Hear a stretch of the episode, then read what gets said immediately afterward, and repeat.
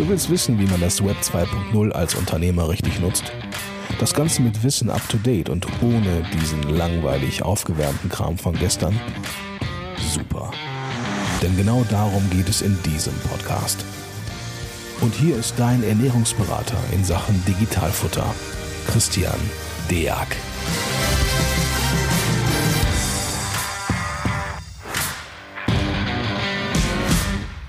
Hallo und herzlich willkommen zu einer weiteren Folge vom Digitalfutter Podcast. Und heute beschäftigen wir uns zusammen mit der Andrea Köchling, die sich gleich nochmal ganz kurz vorstellt, falls man sie noch nicht kennen sollte, äh, mit dem Thema One-Stop-Shop, das geliebte Monster, was ab dem 1.7. auf uns zukommt. Äh, aber erst zuallererst, Andrea hat das Wort. Andrea, moin moin, herzlich willkommen. Wer bist du denn so? Genau, moin moin aus Hamburg. Vielen Dank für die Einladung, Christian, dass ich äh, wieder bei dir sein darf äh, und mit dir den faulen Jogger äh, ein bisschen auf Vordermann bringe.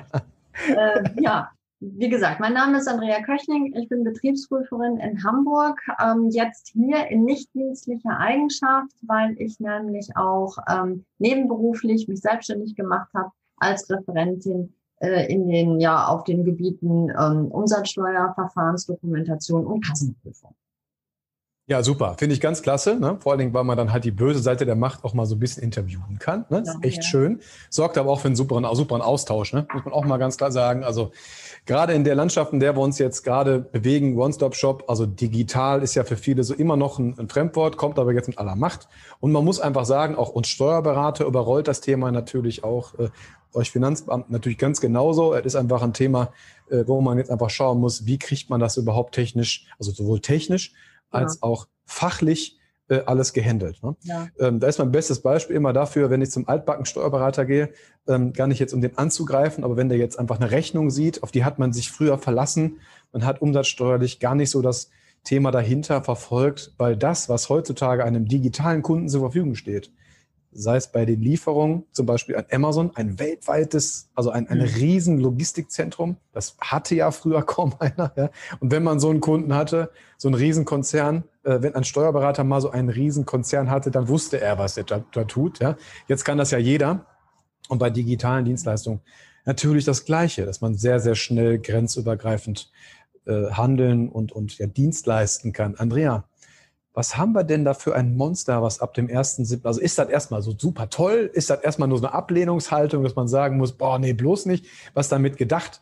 Was, was hat man sich dabei gedacht und wie klappt das eigentlich? Also, oh mein Gott, auf welche Frage soll ich denn jetzt zuerst äh, also. äh, Fangen wir mit dem Monster an. Ist es ja, denn ein Monster? Ich wollte gerade sagen, also äh, ich würde ganz gerne noch eine, eine Stufe eher einsteigen und zwar ja. ähm, im Moment ähm, seid ihr Steuerberater und die Unternehmer ja eher die Leidtragenden, äh, in Anführungszeichen, als wir. Weil wir kommen ja immer in ne, so Retrospektive äh, für die Vergangenheit. Das heißt ja. also, erst wenn es richtig läuft, kommen wir ja auch selbst in der Umsatzsteuer-Sonderprüfung äh, und gucken uns das an, ähm, was ihr denn da alles so Tolles gemacht habt. Ne? Also, das ist schön, ne? ja, ne? und das ist, es ist halt auch wirklich so, dass ähm, ich hatte jetzt letztens einen ähm, Online-Händler äh, gesprochen und der hat gesagt, ganz ehrlich, ne, ich habe beim BZST, ich hatte eine Frage, ich habe beim, mein Steuerberater wusste nicht, der, der konnte mir nicht helfen. Ich habe beim BZST ähm, angerufen und hingeschrieben, ja, und die wussten auch nicht, die haben mich wieder an den Steuerberater verwiesen. Also ähm, ich glaube, das ist halt auch da ähm, alles noch so ein bisschen, das ist unrund. Ne? Ja, wir haben ja. den ersten siebten, da soll es laufen. Ähm, und äh, aber ob das jetzt tatsächlich auch alles so reibungslos funktioniert, das wage ich einfach mal zu bezahlen. Ja, ich sag mal ganz ehrlich, bei der größten Umsatzsteuerreform seit wie vielen Jahren? 50, 60? Ja, ja schon etwas. und das ja jetzt nicht nur national, sondern auch international. Also das ja. wäre ja mal ein Träumchen, ne, wenn alles super laufen würde. Aber man muss natürlich auch sagen, ähm, der Wille ist ja da. Ne? Aber tatsächlich ist es so, dass, äh, sag mal, in der Politik vielleicht auch so manchmal so ein bisschen die Praxis hinterherhängt. Ja? Also man hat da, kommen wir ja gleich mal dazu, wen das eigentlich überhaupt betrifft und wer davon wirklich einen Vorteil hat, also was man sich dabei gedacht hat. Also der Einstieg war ja wirklich gut. Ähm, die Frage ist halt nur, äh, ob das tatsächlich die meisten Leute abholt. Wir haben da für euch jetzt erstmal folgende Fragen vorbereitet, die wir im Laufe dessen mal so ein bisschen durchgehen wollen. Generell, was ist der One-Stop-Shop? Da geben wir euch gleich einen groben Überblick. Ähm, dann, wie muss man sich registrieren? Ab wann gilt dann die Registrierung? ähm, für wen ist die Registrierung wirklich sinnvoll? Und dann last but not least, mein Lieblingsthema, was ist mit PAN-EU und CE-Händlern? Äh, profitieren die davon genauso? Ne? Genau. Ähm, also Andrea, sag uns doch einfach mal im Groben, was hat der One-Stop-Shop denn auf sich? Worum geht es da im Groben? Ähm, eigentlich, mehr oder weniger, ist ja schon fast wieder äh, überholt. Ne? Denn du sagtest ja, ne, ja. Mehrwertsteuerreform äh, 2017 hat man sich ja international sozusagen die EU-Länder an einen Tisch gesetzt. Äh, und 2021 ähm, ja, ist es jetzt endlich soweit ab dem 1.7.2021. Und dazwischen liegen natürlich auch schon wieder ein paar Jahre, ne? wo sich der Onlinehandel weiterentwickelt hat. Du hattest gerade angesprochen, so nach dem Motto, naja, jeder, jeder in Anführungszeichen kleine Händler äh, kann ja jetzt ähm, Amazon äh, beauftragen, kann Warenlager haben in, in äh, ne, CE in Polen, in Polen und Tschechien ähm, oder PanEU wo dann noch Italien, Frankreich, Spanien, Deutschland, habe ich einen vergessen, noch dazukommen. Ähm, das, sind, das sind ja Möglichkeiten, äh, wo 2017 schon, ja, aber auch nicht so jeder davon äh, ne, profitiert hat oder gedacht hat. Also die Entwicklung, denk nur noch mal an die äh, Commingling, äh, Commingling Purchases. Ne? Äh, da ja, rollen sich genau. ja bei mir ständig die Fußnägel hoch, wo ich dann immer ja. so denke, wow, ja, okay, gut, kann man machen, aber wie läuft das denn jetzt? Ne? Also, genau. aber kommen wir mal zum Eingangspunkt. OSS äh, war ja oder ist ja unser Thema heute. Ähm, es ist so, wir hatten ja ähm, Lieferschwellen. Es geht ja um die ähm, ja, alte Versandhandelsregelung, die jetzt ähm, Fernverkäufe sich nennen ab dem 1.7. Und zwar geht genau. es um die B2C-Umsätze. Das heißt also, ja. Unternehmer liefert an Endkunden. Und wo ist denn da der Ort der Lieferung? Das ist so Ausgangspunkt. Und dann hatten wir ja die Lieferschwellen sozusagen. Ähm, bei den meisten waren es 35.000 Euro. Es gab nur drei Länder mit 100.000 Euro. Das war Deutschland, Niederland und Luxemburg, soweit ich das jetzt auswendig weiß. Müsste ich auch nachschauen, ja, aber ich glaube schon. ne? So, und ähm, wenn man unter dieser Lieferschwelle blieb, dann konnte man ähm, noch am äh, Sitz äh, des Unternehmens äh, die Umsätze anmelden. Hat man diese Lieferschwelle überschritten, dann musste man sich in dem Land ähm, registrieren lassen, ähm, ja, in, in dem die Lieferschwelle überschritten wurde. Und das ja. ist natürlich ähm, ganz schwierig. Ähm, wenn ich das zum Beispiel in Polen gemacht habe, dann musste ich da natürlich auch noch ähm, spezielle Anforderungen erfüllen. Die wollten so eine Spezialanmeldung, so eine SAFT, also eine Saftanmeldung dann noch haben. Ähm, Italien zum Beispiel, die möchten im Dezember 88 Prozent, ich habe es mir hier, glaube ich, aufgeschrieben, ähm, als Abschlagszahlung ähm, der Umsatzsteuerschuld des Vorjahres Dezember haben. Ähm, du brauchst da mit Sicherheit einen Steuerberater, weil du bestimmt die Sprache nicht kannst. Ähm, du weißt nicht, ja. welche Regularien da in dem Land gerade herrschen, steuerlich gesehen. Und das, was viele, denke ich mal, auch nicht so wissen, ist, ähm, dass sich die ähm, Finanzverwaltung der einzelnen Länder also schon austauschen. Also wir kriegen schon ähm, Kontrollenmaterial ja. aus anderen Ländern oder Anfragen so nach dem Motto, äh, kannst du mal für uns gucken? Wir haben hier sowas Komisches in der Buchhaltung. Ähm, geh doch mal bitte raus und prüf das doch mal in deinem Land für uns und dann schick uns das Ergebnis. Also das Richtig. war auch immer eine heikle Sache mit den Lieferschwellen. Viele hatten das überhaupt nicht auf dem Schirm äh, und haben die ganz schnell gerissen. Und ähm, ja, das ist dann natürlich für jeden Umsatzsteuer-Sonderprüfer immer ein gefundenes Fressen. Ne? Zumal. Geschenk. Äh, ja, genau. Zumal, ich meine, dann kommen wir natürlich auch wieder auf 14c-Steuer. Ne? So nach dem Motto, ich habe viel ja. Rechnung in der Welt. Ähm, die hätte ich eigentlich gar nicht ähm, ausstellen dürfen, weil ähm, eigentlich ist der Ort Italien, Polen oder Polen oder wo auch immer. Ähm, dann habe ich gleich doppelt gewonnen. Ne? Und das ist natürlich echt, echt übel. Genau. Genau. Ähm, ja, sorry? Ja, nee, ich wollte jetzt das Monster noch ein bisschen ähm, aus dem Schrank. Ja, ja, ja, ich, ich, ich auch. Also hau raus. Also, äh, ja. also ergänzt uns. Also gut. Na, ab dem 1.7. ist es halt so, dass man sich überlegt hat, okay, ähm, wir ähm, ja, bieten eine Vereinfachung an, der Gestalt, dass wir sagen, es gibt jetzt nicht mal diese vielen unterschiedlichen ähm, äh, Lieferschwellen, sondern wir machen eine, die ist 10.000 und damit Ende im Gelände. So. Und alles, was da drunter ist, das ist prima. Und alles, was dann da drüber ist, musst du dich jetzt nicht bei jedem einzelnen Land wieder registrieren lassen, sondern, und jetzt kommt das BZSD ins Spiel, sondern dann kannst du dieses OSS, also One-Stop-Shop-Verfahren äh, wählen und sagen, okay, ähm, ich möchte das. Und du zahlst dann praktisch ja dem ähm, BZST das Geld und teilst ihm mit. Also was man auch äh, in Italien habe ich es gelassen, die Lieferschwelle, ähm, in Frankreich und noch, ne? Und dann ähm, verteilen sie, bildlich gesprochen, dann das Geld auf die anderen Länder. Aber bei dem OSS ist zu beachten, ähm, das ist so ähm, das Highlander-Prinzip.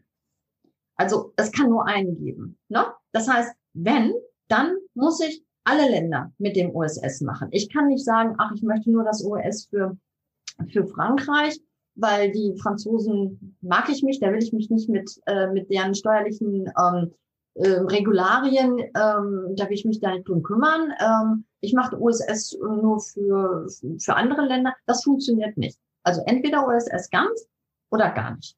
Ne? Länder halt. Genau. Das das Monster. Und um euch einmal ab, abzuholen, also was ich ganz gerne mal so mitbekomme, ist, dass Leute denken, dass es irgendwie steuerfrei sein. Also irgendwie, dass es eine Lücke gibt, ja. Also dass es eine Lücke gibt, dass man sagt, okay, ich muss gar keine Steuern zahlen. Ne? Ähm, also mag ertragssteuerlich eine, eine Geschichte sein, je nachdem, wie, wie viel man wo, wie war, aber nehmen wir mal nur die Untersteuer und jetzt bitte nur EU, gibt es nicht. Ja? Ich gehe das mit euch einmal ganz kurz durch. Wenn etwas auf der einen Seite, ich erkläre euch gleich, was das ist, ähm, nicht steuerbar ist, dann ist es das auf der anderen Seite der Grenze definitiv. Das heißt, es kann nicht sein, dass wir irgendwie auf einer Seite Steuern sparen und auf der anderen Seite halt überhaupt gar keine zu zahlen haben. Äh, ich gebe das einmal ganz kurz mit euch durch. Ich sage mal so drei klassische Anwendungsfälle. Ja? Ähm, es ist, wir starten immer in Paragraph 111 des Untersteuergesetzes. Der ist relativ kurz an der Stelle. Ja? Da geht es immer nur darum, du hast einen Unternehmer, der eine Lieferung oder eine sonstige Leistung, putsch, ne, was anderes gibt es nicht, äh, also die beiden, Lieferung oder sonstige Leistung erbringt. Wir bleiben gleich mal kurz bei der Lieferung. Den Unternehmer im Inland, also Inland ist das Merkmal, worum es jetzt eigentlich geht. Ich müsste das eigentlich ganz ans Ende stellen, damit ich den Rest schön noch zu Ende machen kann. Gegen Entgelt im Rahmen seines Unternehmens ähm, ausführt. So. Wir haben einen Unternehmer, wir haben alles durch. Es, die Frage ist, ob es im Inland ist, damit wir einen steuerbaren, also etwas, etwas ist, was prinzipiell der Steuer erstmal unterliegen kann. Es kann hinterher vielleicht noch steuerfrei sein, aber prinzipiell muss es erstmal steuerbar sein. Und das brauchen wir an der Stelle gar nicht mehr prüfen. Und da sind wir, damit ihr es alle einmal gehört habt, im 3c. Ne? So, und da ist es einfach so, da hat man früher, ist halt jetzt der, der Fernversandhandel, der wird da unter dem 3c einfach jetzt normiert und da sagt man folgendes. Ähm, früher waren es die Lieferschwellen, wie die Andrea das vorhin schon erklärt hat, verschiedene Länder, verschiedene Lieferschwellen bis zu dieser Lieferschwelle, also bis ich die erreiche und nicht den übersteigenden Umsatz tätige, falle ich zurück in die Ausnahmeregelung, dass der 3c nicht gilt und das grundsätzlich gilt, der Ort wird dort erbracht und der Ort gilt als dort, wo der Unternehmer seinen Sitz hat, also genau. mein Mandant. Also es ändert sich nichts. Ne? Nehmen wir eine, eine, eine Schwelle von 100.000 Euro. Ich bin bei 99.999. Ja? dann bleibe ich in dem Moment noch bis jetzt äh, Ort Inland und habe dadurch einen steuerbaren Umsatz. Der wird am Ende des Tages auch nicht steuerfrei sein, wenn ich dann an eine Privatperson was verschicke. Also schreibe ich auf diese Rechnung die deutsche Umsatzsteuer, wobei ich an dem Punkt schon ganz klar sagen möchte und einen Tipp geben will, bitte schreibt einfach gar keine drauf. Ja, bei B2C, ihr seid nicht verpflichtet, eine 19 Prozent obendrauf zu schreiben. Schreibt doch einfach zuzüglich gesetzlicher Mehrwertsteuer. Dann könnt ihr hinterher nämlich auch switchen und lauft nicht in die Gefahr, dass weiterhin die 19 Prozent draufstehen, weil das im Programm so eingeloggt ist und tatsächlich seid ihr es dann zum Beispiel in Spanien. Also es wäre der eine Teil Lieferung. Der nächste große Teil, den wir abholen wollen, sind die sonstigen Leistungen. Und da habe ich euch mal einfach so zwei Beispiele mitgebracht. Ihr nehmt mal einmal den, der beispielsweise im Ausland irgendwie unterrichtet, Sportlehrer oder weiß der Henker was. Ja? Das ist halt die Frage, wo ist der Ort? So, und im Umsatzsteuergesetz gibt es den 3a, der den Ort bestimmt. Und da hätten wir beispielsweise den, die Nummer 3, also Absatz 3, Nummer 3. Da steht dort, wo ich unterrichte, dort ist mein Ort. Und das wäre jetzt so ein klassischer Fall. Und ein Vorteil für den One-Stop-Shop. Habe ich jetzt nur für 5 Euro irgendwas in, in Holland unterrichtet, ja, müsste ich mich für diese 5 Euro, weil es ist nicht mehr der, also es ist nicht mehr inländisch, es ist hier im Inland nicht steuerbar, weil der Ort ja in Spanien ist äh, in Holland ist. Dementsprechend müsste ich jetzt nach Holland wechseln, mich dort für, für meine 5 Euro registrieren und dort meine 5 Euro, für meine 5 Euro der Umsatzsteuer unterwerfen. Ein hoher organisatorischer Aufwand, der auch sehr teuer werden wird, ja, garantiert für die 5 Euro absoluter Wahnsinn. Da kann man jetzt sagen, da ist der One-Stop-Shop jetzt prima. Ich gucke wieder auf meine 10.000 Euro und kann alles hier inländisch an St. Louis abführen und die verteilen es in alle Länder. Das heißt, da hätte ich einen echten, wirklichen Vorteil. Ähm, die nächste Gruppe, die ich hier noch reinziehe, die, bei denen das genauso läuft, ist eigentlich mit so die größte Gruppe, die wir momentan haben.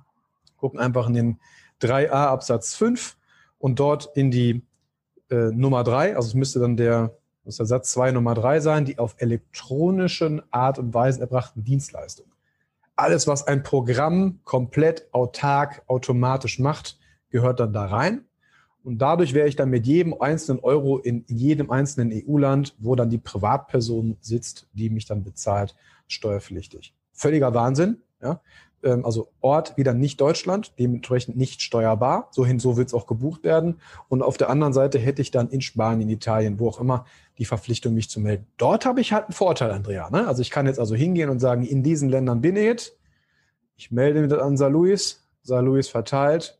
Schönes Ding. Also das heißt, für, für diese, für Sachverhalt 2 und 3, äh, also der Künstler, der Unterrichtende oder der auf elektronischen Weisen erbrachten Leute beispielsweise, ist das super. Bei dem Händler, da müssen wir mal ein bisschen näher ran. Ne? Ähm, du hast ja noch den anderen Vorteil beim OSS, du musst ja auch keine Rechnung mehr stellen. Ja. Und der Meldezeitraum genau. ist immer das Quartal. Und ja. ähm, ich glaube, die Abschlusszahlung ist erst nach äh, 30 Tagen des Meldezeitraums dann ja. ähm, fällig. Ne? Und das sind halt dann auch noch Super so, so, kleine ähm, ja, Bonus. Genau, ist auch noch ein super Punkt. Ja. Ja, also kleinen Liquiditätsvorteil noch dabei, er muss es halt beiseite legen, aber ne, genau. ja, geht ein bisschen später weg die Kohle. Ja. Aber ähm, um das vielleicht nochmal deutlich zu machen, der USS gilt aber nur bei B2C. Wenn ich Richtig. B2B habe, dann kann ich kein USS nehmen. Dann also Unternehmer an Unternehmer. Ne? Genau. Nochmal ganz Unternehmer sicher an mhm. Unternehmer. Dann läuft das alles mehr oder weniger äh, ja so wie immer. Ne? So. Ja. Business as äh, usual. Und dann muss man natürlich halt auch gucken, ähm, möchte ich den OSS haben oder habe ich, hab ich schon mal vielleicht Lieferstellen äh, gerissen? Ähm, bin ich in dem Land schon registriert? Habe ich da vielleicht schon Strukturen aufgebaut? Kenne ich da schon Steuerberater und, und, und? Habe ich das alles schon? Mache aber auch gleich, äh, gleichzeitig B2B, dass ich also an andere Unternehmer liefere. Ähm, das ist wirklich so, äh, da, da muss ich gucken, was macht für mich persönlich als Unternehmer wirklich Sinn. Ja. Weil ähm, ansonsten habe ich nämlich das Problem eventuell, dass ich zweigleisig fahren muss. Dass ich einmal einen genau. Compliance-Strang habe, wo ich sage, okay, ich mache OSS an ähm, für die Fernverkäufe an ähm, Privatpersonen und dann habe ich aber nochmal einen Strang, wo ich sage, okay, ich mache dann äh, für äh, Lieferungen an anderen Unternehmer. Und das muss ich natürlich in der Buchhaltung und überall ganz, ganz, ganz, ganz sauber trennen. Und das ist Doch. natürlich ein, ein, ziemlicher Aufwand. Und dann kommt natürlich mein äh, Lieblingsthema mit ins Spiel, die Verfahrensdokumentation.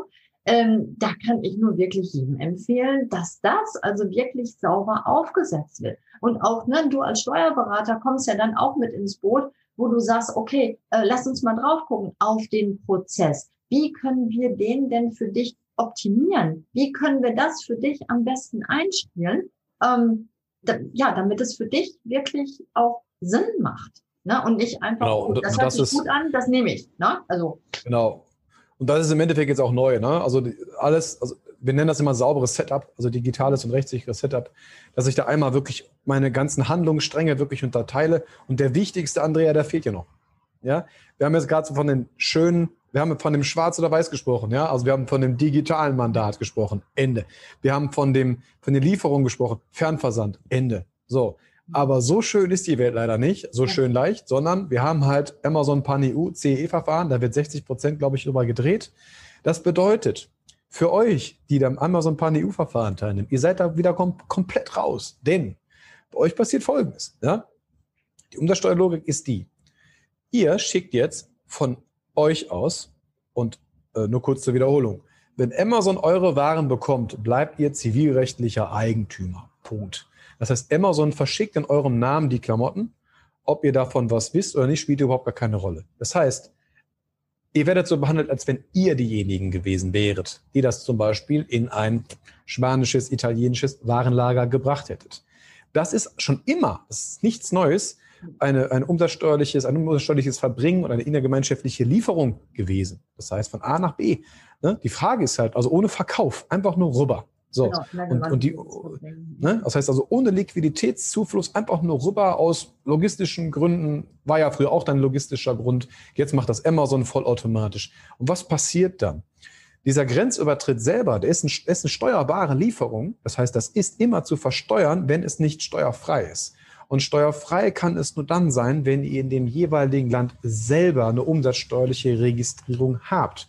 Das wenn ihr quasi umsatzsteuerlich gesehen von dem einen Unternehmer an den anderen Unternehmer, auch wenn ihr der selbst seid, etwas geschickt habt. Dann kann es, dann wird es steuerfrei sein unter der Beachtung Buch- und Belegnachweise etc. pp. Ich sage jetzt mal ganz pro forma bla bla, damit wir uns ein bisschen kurz fassen können. Dann geht ihr drüber und kostet euch keine Kohle, auf gut Deutsch gesagt. Ja? Nur, jetzt schickt ihr meinetwegen aus Deutschland was raus, direkt im Fernversand nach Italien und ihr schickt aus Spanien, wo ihr es gerade hingebracht habt, auch was raus. So, jetzt ist es so, was für einen Fall haben wir denn jetzt? Einen, einen insgesamten One-Stop-Shop-Fall, wo ich mich um nichts mehr kümmern muss. Das heißt, der Mandant würde jetzt hingehen und sagen, super mit dem One-Stop-Shop, ich muss mich um nichts mehr kümmern, ich melde mich überall ab. Umsatzsteuerliche IDs werden überall rausgeschmissen.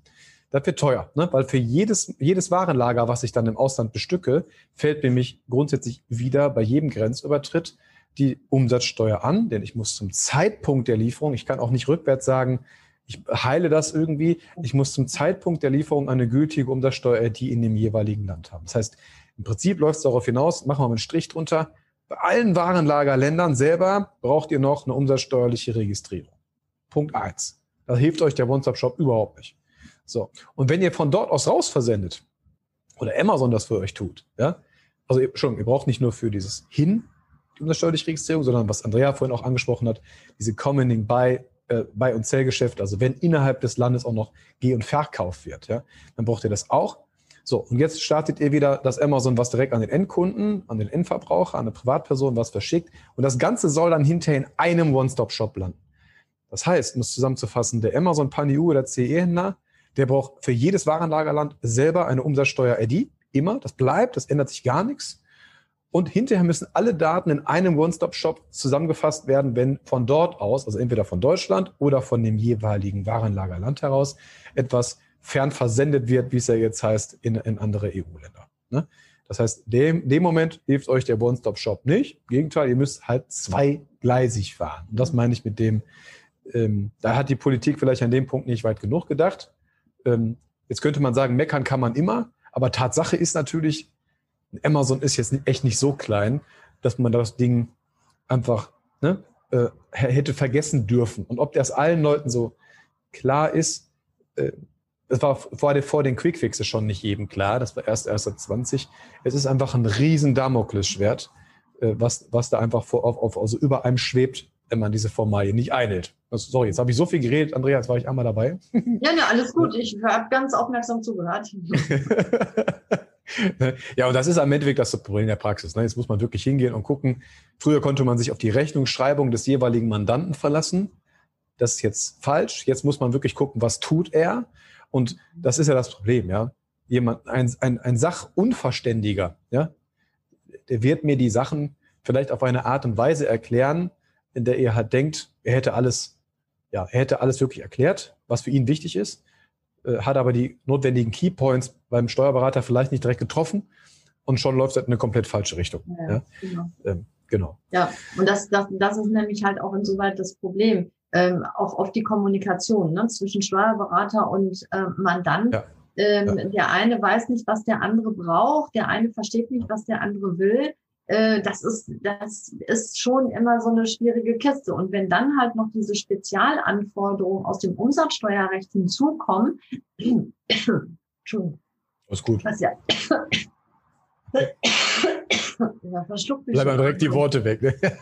genau.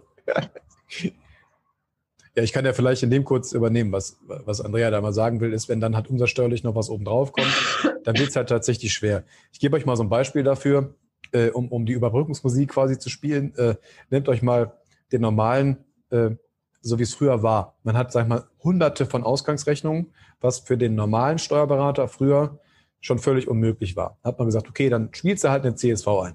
So, dann hat man gesagt, okay, CSV einspielen, das ist jetzt das Ding der Wahl, ja, das versuche ich jetzt hinzubekommen.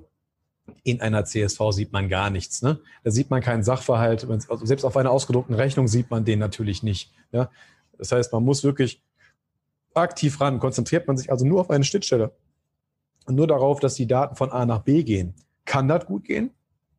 Muss aber nicht. Und in einer CSV zum Beispiel steht von einer Verbringung mal gar nichts mehr drin. Ja? Also das kann, das kann man nicht mehr sehen hinterher.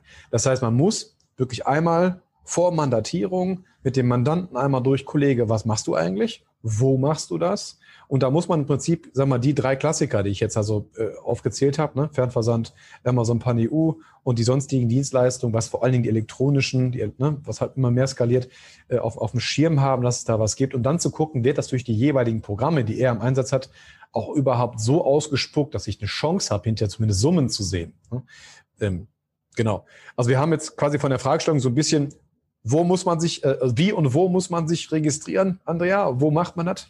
Ja, beim BZST und zwar über die Internetseite, die heißt, ich wollte es ja auch gar nicht glauben, die heißt wirklich BOP. BOP.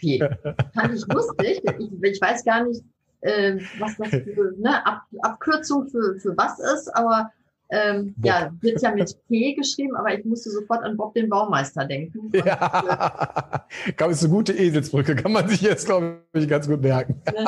Und äh, also, es war ja auch so die Frage, so, oh, wer, wer kann äh, denn da die Registrierung vornehmen? Kann nur der Unternehmer ja. das alleine oder kann auch das der Steuerberater? Und ich glaube, es ist so rausgekommen, dass auch der Steuerberater für den Mandanten ja. die äh, Registrierung vornehmen kann ähm, ja, die Registrierung mhm. möglich ist seit dem 1.4. Ich glaube, das ist kein Aprilscherz. Ja. Das ist tatsächlich so. Ja, ja. ja und äh, ja, ab 1.7. soll das Ganze ja dann laufen. Also ich bin jetzt natürlich die Unterscheidung äh, zwischen Andrea und mir. Ne? Die Andrea hat ja jetzt wirklich einen total schönen Blickwinkel, nämlich immer was war denn damals gewesen? Gucken wir mal, ob das richtig ist. Ja? ja. Und ich habe das Problem, mir zu gucken, oh, wie kriege ich meine Mandanten denn überhaupt dahin? Und da ist es so, Leute, seid vorsichtig. Ihr müsst halt noch gucken, dass ihr euch im Quartal vorher angemeldet habt, damit ihr das Recht habt, ab 1.7. eure Daten überhaupt dahin zu schicken. Ja? Das heißt, ja. beeilt euch bitte mit eurer Registrierung, ansonsten hängt da ein Quartal. Ne? Das ist natürlich doof. Und ich kann euch vielleicht aus dem Nähkästchen sagen, ich glaube, kein Steuerberater wird Bock haben, euch für ein Quartal dort hinten irgendwie für 5,50 Euro zu unterstützen. Das wird nicht funktionieren. Ja? Das heißt, ihr hättet tatsächlich ein Problemchen. Das heißt, da haben wir erstmal erklärt, wie und wo bis wann. Ab wann? 1.7. Für wen ist das wirklich sinnvoll? Naja, für ganz schwarz, ganz weiß. Ne? Ist jetzt sinnvoll. Alle anderen, also das waren jetzt meine Pan-EU-Fälle, Pan-EU-CE-Fälle, müssen zweigleisig fahren. Ne? Das ist halt so. Äh, ja, und dann die Frage, äh, die Andrea vorhin schon äh, ferner lief, mal eben kurz aus dem Nähkästchen gehört hat, tauschen die Länder sich eigentlich auch wirklich aus? So, und ganz klare Antwort, ja. Ne? Und da muss man auch äh, sagen, es mag halt später kommen, aber es wird kommen. Ja. Klar. Mhm. Und äh, zumindest ist es in Deutschland so, ich weiß nicht, wie es in anderen Ländern ist, ich gehe davon aus, da wird es das Gleiche sein. Die Umsatzsteuer ist die wichtigste Einnahmequelle des Staates. Punkt. Das heißt, äh, wenn man ja, bluten will, dann lässt man da was sein und das glaube ich nicht. Und in der jetzigen Zeit haben wir so viel Geld ausgegeben äh, in der ganzen EU. Ich kann mir vorstellen, da kommt was. Und die Steilvorlage war ja schon, waren ja schon die Quickfixes, ähm, wo die Leute einfach nicht rausgekommen sind, um hinterher zumindest auch die 22F-Bescheinigung der Online-Händler durchzukontrollieren. Das kommt ja alles noch. Also daher ähm, kommt auf jeden Fall. Vielleicht so ein Ding aus dem Nähkästchen. Österreich, ne? War vorher schon bekannt. Österreich geht hin und verpflichtet sich die Paketzusteller zu sagen, hey, wenn du von der Firma, keine Ahnung, DHW, ja, äh, sagen wir mal, die DHW würde jetzt, äh, also meine Kanzlei würde, im, würde ins Ausland, keine Ahnung, Schuhe oder Lutscher verkaufen, ja, dann wird gesagt, naja, wenn du mehr als fünf Pakete von der DHW entgegengenommen hast und das zu irgendeinem Endverbraucher gibst, machst du bitte Meldung, um zu gucken, um das irgendwie nachzuvollziehen, woher, von wem dieser ganze Paketstrom kommt. Ja? Also da kann man sehen, es wird engmaschiger und ist natürlich im Nachgang leicht wenn man sich die Mühe gibt, so eine Sisyphus-Arbeit zu machen, äh, jemand zu finden. Aber daher auf jeden Fall. Ja. Ich glaube, wir haben den äh, faulen Jogger gut abgeholt. Komprimiert. Ich lobe uns jetzt mal selber auf den Punkt gebracht. ne, das heißt also, so oder so, nehmt euch die Fragen bitte mit. Wir schreiben sie euch unten nochmal in die, in die Fußnoten rein. Ansonsten verlinkt mal den ganzen, äh, den, äh, den ganzen äh, YouTube, äh die ganze YouTube-Aufnahme nochmal auf unserem Podcast, also unserem Blogartikel. Da könnt ihr die Sachen auch nochmal in Ruhe durchlesen. Und ansonsten würde ich sagen, Andrea, falls du nichts mehr anderes hast, entlassen wir den faulen Jogger und ja, wünschen euch ab 1.7. viel Freude mit der Bürokratieerleichterung. ja. ja. Ja, also wie gesagt, ich bin sehr gespannt, wie das Ganze denn äh, tatsächlich äh, in der Praxis läuft und sich, sich gestaltet, ja. welche Rückmeldungen dann halt auch ne, von, von dir kommen, von den Händlern kommen, ob das jetzt wirklich ja. so eine Erleichterung ist oder ja, ob das eigentlich auch schon wieder überholt ist. Ähm, ja, ich bin also wirklich gespannt. Ja, Ganz genau. Und Tipp an meinen an letzter Stelle noch, achtet auf eure Rechnungsstellung. Ja? Wenn ihr euch jetzt darauf konzentriert, ab 1.7. was umzustellen und ihr habt ein Programm, was im Hintergrund einfach nur Rechnungen wegnagelt, achtet bitte darauf, das umzustellen. Es droht der 14c. Wenn es einmal draufsteht auf eine Rechnung, genau, schuldet ihr es auch. Wird Punkt. das auch geschuldet, ja. Und ähm, das ja. Programm äh, das war so ein, so ein gutes Stichwort, was mir eigentlich wirklich immer so am Herzen liegt und was ich auch immer bei ganz vielen Prüfungen sehe, ist, ähm, gerade auch wenn man ähm, Amazon mit Amazon arbeitet, da sind bestimmte Häkchen programmintern schon gesetzt. Und da auch wieder mit der Kommunikation. Wenn ich einen frischen Online-Händler habe, ne, ähm, der sich da gerade erstmal so reinfuchst, äh, der sagt, oh, mache ich alles, nehme ich alles mit. Der Steuerberater äh, hat vielleicht auch nicht so den Durchblick. Und dann sind Haken gesetzt, die zu ganz komischen steuerlichen Auswirkungen führen. Ja, PAN-EU und CEE e ist nur ein Haken entfernt. ja. ja, genau. Okay, ihr Lieben. Dann, wie gesagt, danke, Andrea. Das ist schön, dass du wieder dabei warst. Ähm, ich hoffe, wir kriegen so in, in, drei Monaten mal eine Zusammenfassung, äh, wie, wie, schön alles geworden ist durch den ersten Sieb und wie leicht und wie toll das auch alles jetzt ist. Ja, so OSS ähm, 2.0, ne? So. Ja, genau, der Jahresrückblick. noch, wir ja. freuen uns schon. Ja.